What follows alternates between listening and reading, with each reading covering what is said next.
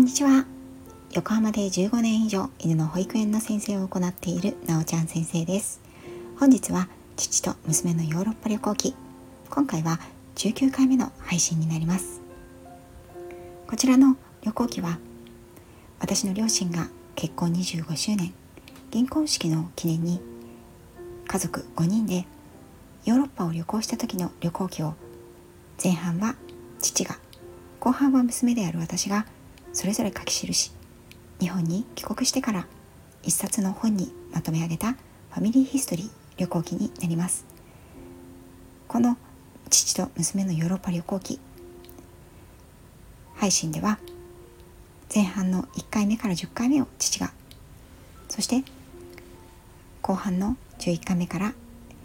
今までの回を私が旅行記を書いて配信をしています。今回は8月28日土曜日。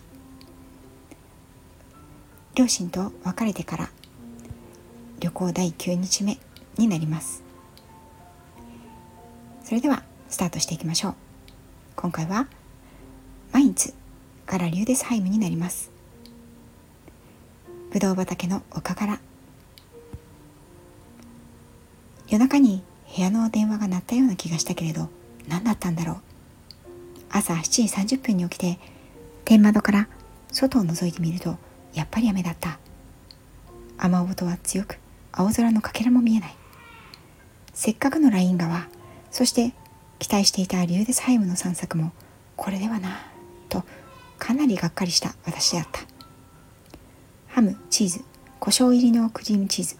そして久しぶりにドライフルーツ入りのシリアルで朝食をとる。9時頃にチェックアウトして宿を出た。今思うと相当ぼったくられていたような気がしないでもないけれど仕方がない。今日は安くて良い宿を探そう。バックパックとリュックそして片手に傘。もう片方の手にはガイドブックと信じられないような格好でライン川下りの観光船の船着き場へ向かった。活版印刷で有名なグーデンベルクの聖地。そして8世紀からは宗教都市として栄えた黄金のマインツもザーザーと音を立てて降りしきる雨の中人通りも少なくひっそりと静まり返っていた。ドイツでも3本の指に入るというマインツ大聖堂はさすがに立派で本で見て想像していたよりもずっと大きかった。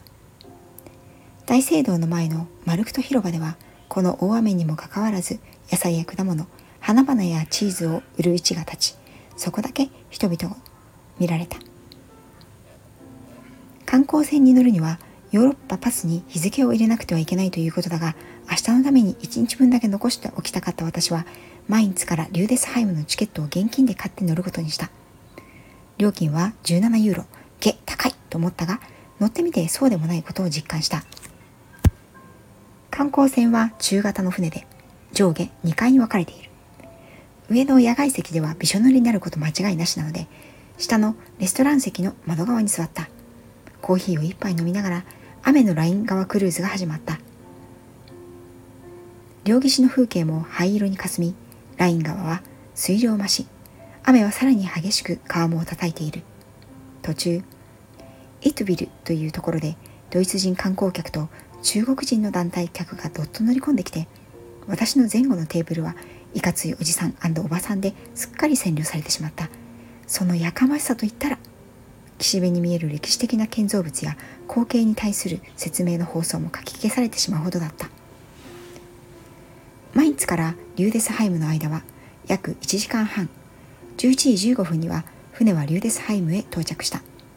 ラインの真珠と呼ばれるこの小さな町はたくさんの観光客が訪れる。団体客もここで下船だ。対岸の町ビンゲンへの渡し船もあるしちょっと足を止めて中世ドイツの余韻に浸るにはちょうどいい町なのだ。私は町の様子を見ながらまずは宿探しのためにインフォメーションセンターへ。町の中心からは少し離れていたけれど中に入ると感じのいい若いお姉さんが一軒の B&B を紹介してくれた。ハンス・ジョアンナは町の中心から少し上り坂を上がった住宅地の中。心の中外見は本当に普通の一軒家である。可愛らしく手入れされていて3階建て。部屋は6個だけの小さな B&B だ。入り口で迎えてくれたカエルの置物と同じぐらいよく太ったおばさんに中に案内される。20ユーロの割にとても可愛らしく清潔感のある居心地の良さそうな部屋を割り当ててもらった。高台にあるためか窓からは一風変わったお城か教会のような建物の先頭が見える。昨夜の乾ききらなかった洗濯物とバックパックに入れて濡れてしまったものを干しておばさんに宿代を払って土砂降りの町へ出た。ライン川のほとり緩やかな丘の上に向かって広がるリューデスハイムは石畳の路地が美しい可愛らしい町だ。町とともに丘の上に広がっているのはワイン用のブドウ畑。整然と等間隔の通路を開けて広がっていてその間をいくつかの散歩道が通っている。私はそのうちの一つをたどり一人黙々とリューデスの丘の上へ登っていった。目指すはニーダーバルトの展望台。丘の上からリューデスハイムを見下ろすドイツ統一の際に建てられた巨大なゲルマニアの女神の記念碑だ。そこまではリューデスハイムの丘の下からリフトが出ているのだがこの天気で乗っても風と雨で濡れるだけだろうと思い私は雨にも負けず風にも負けずの思いをかみしめてひたすら歩いた。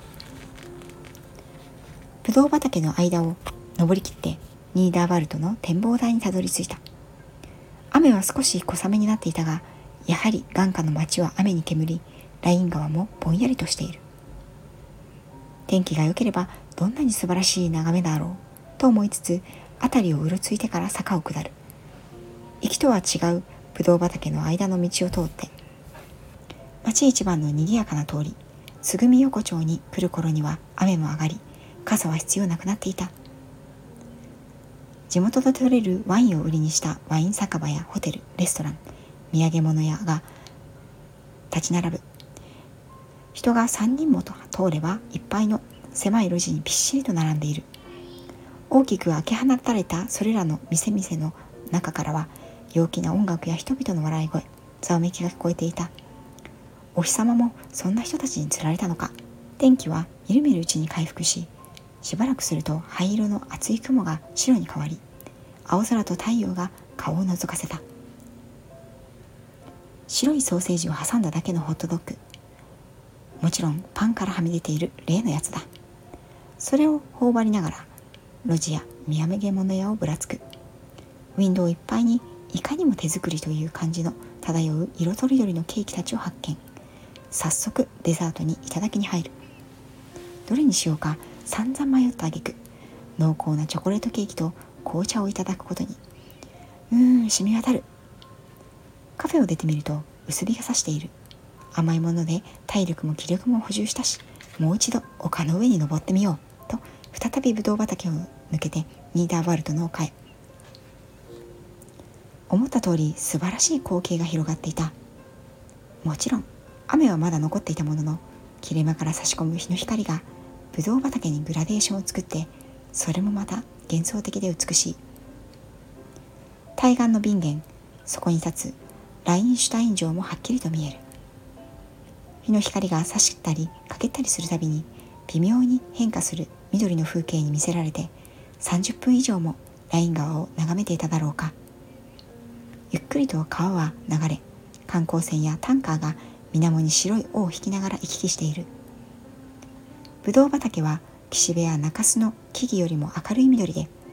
太陽の日の日加減によって新緑時にエメラルドに輝く。リューデスハイムから登ってくるリフトもおもちゃのようで可愛らしい。先ほど通った B&B のすぐ上に出る道をたどって宿に戻ったのは18時30分。ゆっくりシャワーを浴びて日記を書いている間に日は落ち窓から見える対岸のクロップ城がライトアップされているのが見えた。今日は本当に神様に感謝だ。朝はもうダメかと思っていて諦めかけていたところに素晴らしい青空と太陽を与えていただいた。明日はとうとうライン川クルーズのハイライト。願わくば澄み切った青空と太陽きらめくライン側にお目にかかれますように。はい。ということで第9日目。8月28日の旅行記を読ませていただきました。この前日ですね8月27日に私は弟たちと別れてスイスでね別れて1人ドイツへと戻って今度はライン川を下るクルーズ船に乗ってその途中で2つの町に泊まる。ということを決定していました。なのでここから、えっと、最後の日までは3日間の一人旅になります。このライン川下りのマインツそしてリューデスハイムの思い出というのは非常に今でもよく覚えています。このリューデスハイムの街というのも私は非常によく覚えています。一人旅は方々でヨーロッパでねしてきました。一人旅ですね。あのいいところと悪いところがやっぱりありましていいところはやっぱりすごく気兼ねがないので誰に遠慮することもないですから好きなとここがいいなと思ったらその場所に何時間でもとどまっていられるわけですよね。なんですけど一番困るのが夜ご飯なんですよね。はい。で大体海外の、えーと、宿泊施設 B&B とかホテルとかで割と朝ごはんがついているところが多いですね。なので宿で朝ごはんを食べて街を散策して観光したりして昼ご飯はねまああの変な話レストランに入らなくてもパンとか何かお惣菜とか買って公園とかで食べるそういった風に過ごすこともできるんですけど夜というのはねやっぱりうん外で食べるっていうのはなかなか日が暮れてしまうとねできづらいですよね。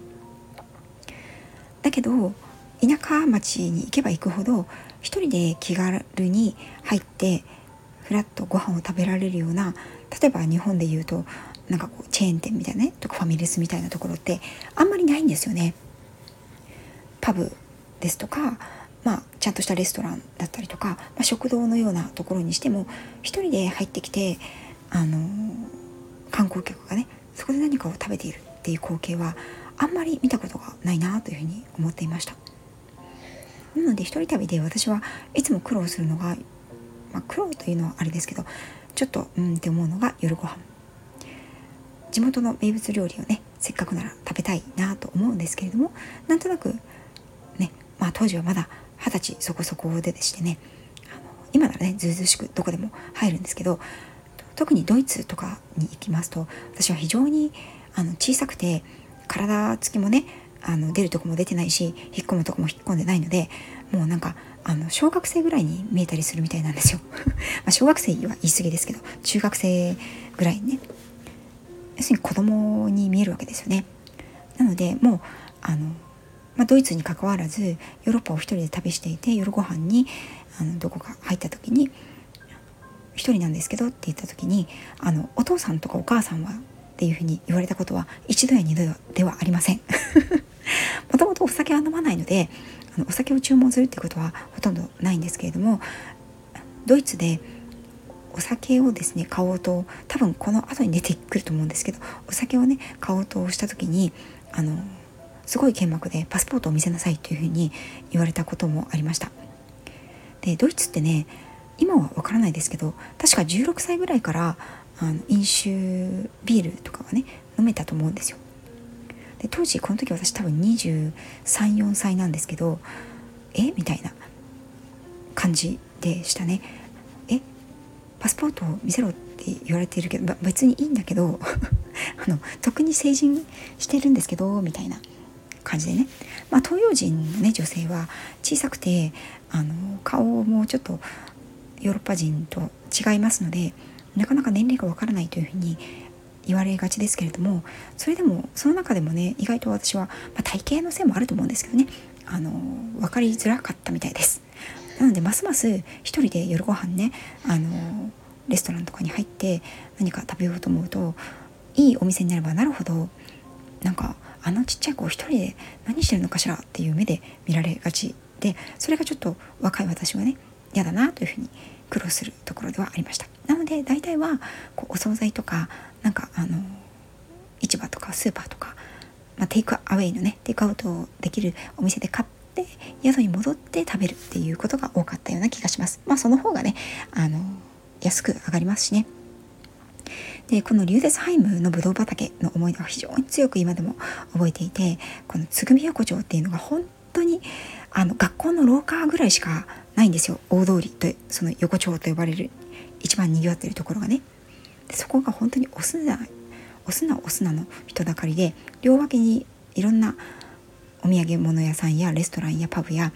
ていうのが並んでてどこからもね本当に人の笑い声や音楽などが聞こえてきてああ私もあのああや一人じゃなかったらねああやっていろんな人とあの楽しめたんだろうなっていうふうにちょっと思ってあの弟たちと別れたことがちょっとなんだろう寂しくなったのが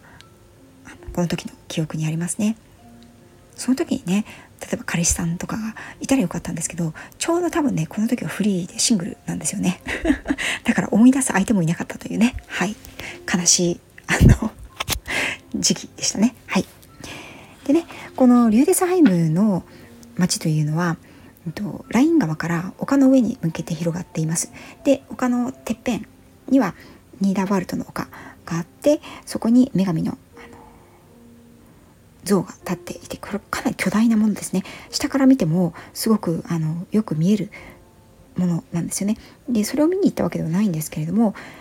結構距離があるのでこうスキー場にあるような一人乗りのリフトあるじゃないですか。あれが上まで行ってるんですよね。ただ雨が強かった最初はね雨が強かったのでリフトに乗ったらびしょびしょになるだけだなと思って私は傘をさして歩いて行ったんですけれどもまさかまさかねこれを2往復してると思いませんでしたね。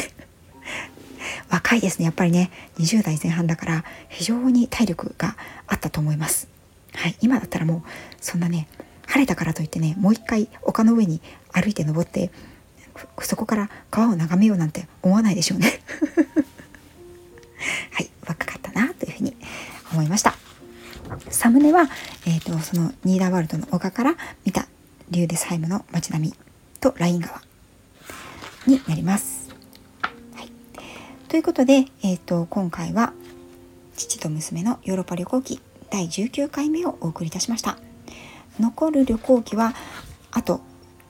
3日間になっております。ただ次の 10, 10日目ですね。えっ、ー、と配信では20回目になると思いますがこちらがリューデスハイムからライン川下りを経てフランクフルトに至る道なんですけれども非常に長いのでもしかしたら分けるかもしれません。そして11日目12日目というのは、まあ、そんなに長くないので、えー、ともしかしたらくっつけてしまおうかなっていうのもあります。はい。ということで父と娘のヨーロッパ旅行記も残りがかなり少なくなってきました。ね、ここまでお付き合いをいただいている数少ないあのファンの皆様本当にどうもありがとうございます。そして最後になりますがこの旅行記の前に配信をしていたなおちゃん先生の旅行記旅まだですね。旅話。104日間世界一周の船旅。こちらの朗読をですね Kindle 本の朗読。これをモンブランパーク師匠が8月7日の月曜日から毎週月曜日に行ってくださるということになりました。今週の月曜日にも第2回の配信上海に寄港地寄港した時のお話をしていただいております。概要欄にこちらもリンクを貼っておきますのでよろしければ合わせてモンブランパーク師匠のお声でまたねあのー、私が読むのと違うダンディーなお声での船旅世界一周の船旅配信も楽しんでいただけたらなと思います。それでは長々と最後まで聞いていただきありがとうございました。